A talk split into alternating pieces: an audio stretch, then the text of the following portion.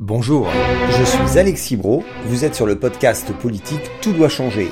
Mettez des cœurs et des pouces et abonnez-vous sur votre plateforme préférée si ce n'est pas déjà fait.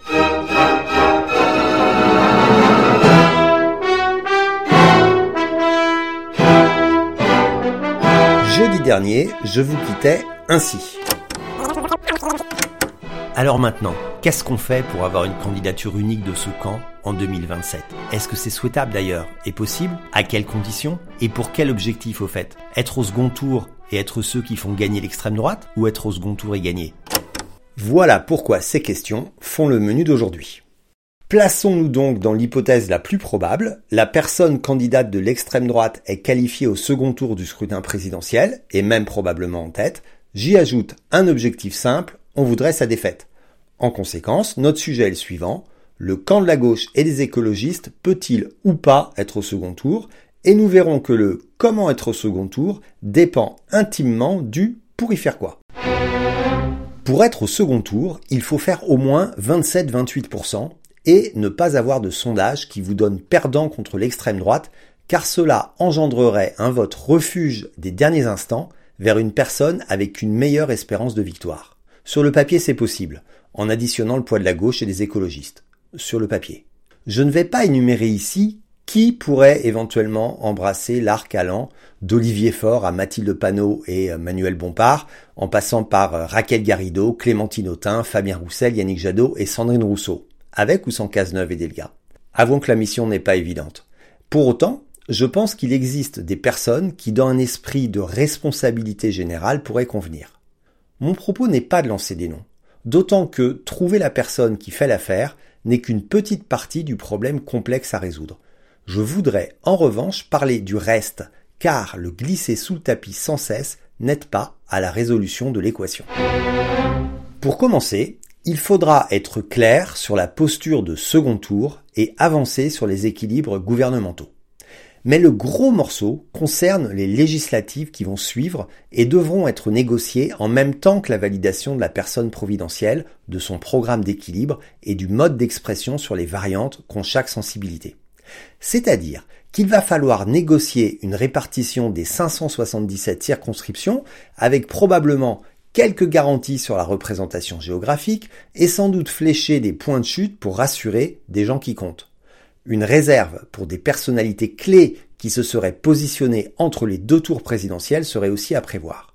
Se maintenir ou pas dans des triangulaires? Il faudrait être clair là-dessus, car ce serait ballot de se déchirer trois mois après l'élection. Eh bien tout cela, ça fait un ensemble encore plus compliqué que de trouver le mouton à cinq pattes qui satisferait tout l'arc. Et c'est pour ça qu'il faut en parler clairement. Ne pas faire comme si tout allait suivre naturellement pour ensuite feindre de découvrir des blocages que l'opinion ne comprendrait pas. C'est le même paquet, tout doit se faire en même temps. Mais déjà, une idée comme ça. Commençons par ne plus nous insulter, car c'est l'avenir que nous polluons. Faisons redescendre les fanbases au lieu de les exciter, car comment espérer réussir cette prouesse de consensus sinon? Ça, c'est la responsabilité des chefs. Ou alors, c'est qu'il n'y a pas volonté d'essayer de faire ensemble et tirons-en vite les conséquences. Je veux à cet instant tordre le cou de la facilité assez populiste qui consiste à dire que les partis politiques sont les problèmes et que c'est de leur faute si les choses sont compliquées. Non, mille fois non. Personne ne dit que les partis sont parfaits, mais dire qu'un monde politique sans régulation, sans ossature idéologique, sans engagement collectif et sans enracinement serait meilleur revient à dire que le libéralisme est une chose formidable. Or ce n'est pas ce que nous pensons donc, soyons cohérents. Et ce ne sont pas les partis qui sont comptables de la difficulté française d'engagement politique du monde associatif et syndical. C'est notre histoire. Comme l'histoire est la comptable de notre organisation institutionnelle et des comportements qu'elle induit. Oui, il y a du travail pour changer les choses, mais ne cédons pas à l'illusion du parti bashing ou à survaloriser la mobilisation d'entrepreneurs du contournement tout ça n'est pas la solution, c'est plutôt un mirage mortifère. Voilà pour le cahier des charges afin de rassembler la gauche et les écologistes. Pas simple, mais pas impossible. Ajoutons maintenant la couche qui permet d'envisager de gagner le second tour. Gagner est absolument capital, car si le retour de la gauche au second tour se traduit par une première victoire de l'extrême droite, la gauche sera vitrifiée pendant plusieurs cycles. Or, cet objectif de victoire est régulièrement oublié. Je m'explique. En 2017 et 2022, LFI a hurlé à la mort en disant que sans la présence de Hamon, Roussel, Jadot et Hidalgo, il serait au second tour. Outre la réalité mathématico-politique très contestable de cette affirmation, les insoumis omettent de dire aussi que les études d'opinion donnaient non seulement Macron, mais aussi Le Pen très largement victorieuse d'un duel avec Mélenchon. Il serait donc bien plus juste de dire que la présence de Hamon, Roussel, Jadot et Hidalgo a empêché la victoire de Le Pen plutôt que cela a empêché la victoire de Mélenchon. Ouais, je sais, ça chatouille. Alors, être au second tour et assumer la victoire de l'extrême droite ou être au second tour et la battre? Ce sont deux objectifs à différencier car le chemin n'est pas du tout le même. Ce n'est pas pour rien que du côté de LFI Canal Mélenchon, on fait comme si la présence au second tour valait presque automatiquement victoire. J'ai d'ailleurs noté que Clémentine Autain avait innové en verbalisant la nuance avant-hier dans un média. Qui peut croire que plus de la moitié de la droite et des macronistes se lèveront un dimanche matin après une grosse gueule de bois pour aller voter Mélenchon?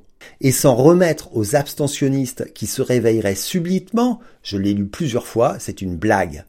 Il faut dire les choses franchement, si on veut avancer et ne pas se retrouver au pied du mur sans solution. La gauche qui vote pour la droite au second tour dispose d'un modèle triste mais probant 2002, 2017, 2022 pour les présidentielles et des centaines de scrutins législatifs. Mais la droite qui vote pour la gauche face à l'extrême droite, c'est considérablement moins bien documenté. Le corps militant de la gauche ferait bien de revenir au réalisme. Ce qu'il fait en traînant les pieds, l'autre n'a jamais démontré qu'il le faisait. Pour gagner au second tour contre l'extrême droite, il faut le soutien explicite de toute la Macronie et d'une partie de la droite. Il n'y a pas d'autre choix. Notre personne miracle doit donc non seulement convenir de panneau à fort en passant par Roussel et Tondelier, mais elle doit également être acceptable au second tour par Édouard Philippe, François Bayrou et Aurélien Pradier. Il est indispensable que le choix de ces gens-là soit compris par leur électorat. Et pour les sécuriser, il faudra nécessairement ne pas présenter de candidature législative dans des circonscriptions ingagnables pour la gauche, mais dans lesquelles ces courageux républicains pourraient sauver leur peau malgré une vengeance féroce du Rassemblement national associé à une partie de LR. Car oui, ces législatives de 2027 se joueraient face à une partie de la droite qui aurait de son côté conclu un accord législatif avec le RN en échange de leur soutien au second tour de la présidentielle. Que serions-nous en capacité d'offrir à celles et ceux qui n'auront pas fait ce choix? Comment intégrer cela dans l'accord entre les écologistes et les forces de gauche? Je ne vais pas insister davantage, vous avez compris ce que je voulais démontrer. Pas besoin de mettre des noms et des exclusions dans ce vecteur de contrainte. Pas besoin de tout cela pour percevoir que le centre de gravité est davantage rose et vert que rouge et violet. Pas besoin de tout cela pour mesurer qu'il y a un énorme travail à mener et que c'est chaque jour un peu plus mal parti. Par souci de simplicité, je ne parle pas des élections municipales de 2026 qu'il faudrait bien entendu mettre dans le grand périmètre des choses à discuter.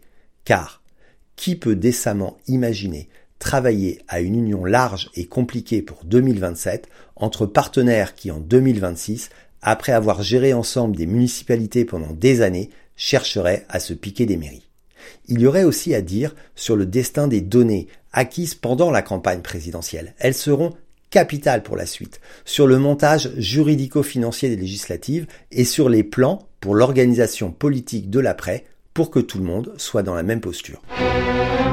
Je pense que politiques et journalistes devraient exposer largement cette complexité. Cessons de penser que tout cela n'intéresse pas les gens. Au contraire, il faut leur dire pour que l'opinion publique soit une aide et non un miroir paralysant. Il faut qu'elle ait les clés de lecture et la mesure des épreuves à surmonter.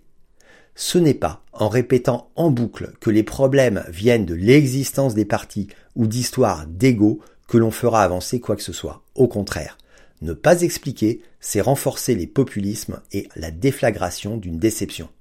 Et si nous, écologistes, ne sommes pas capables d'expliquer cela, comment pouvons-nous espérer expliquer un jour à tout un pays la manière d'opérer la mutation de son système de production énergétique et agricole? Vous savez quoi? Peut-être qu'en fait, ce n'est pas possible. Et si c'est le cas, alors disons-le rapidement. Peut-être qu'il y a bien deux gauches, pas irréconciliables, mais trop différentes pour séduire ensemble. Deux, pas trois ou quatre. Et si c'est le cas, c'est dès maintenant qu'il faut former les équipes et voir lesquelles parlent le plus largement à la société. Et peut-être surtout qu'il existe un grand besoin de recomposition, mais que cette recomposition ne se fait pas. Pendant longtemps, le PS était jugé comme un obstacle à la recomposition. Ce n'est plus le cas.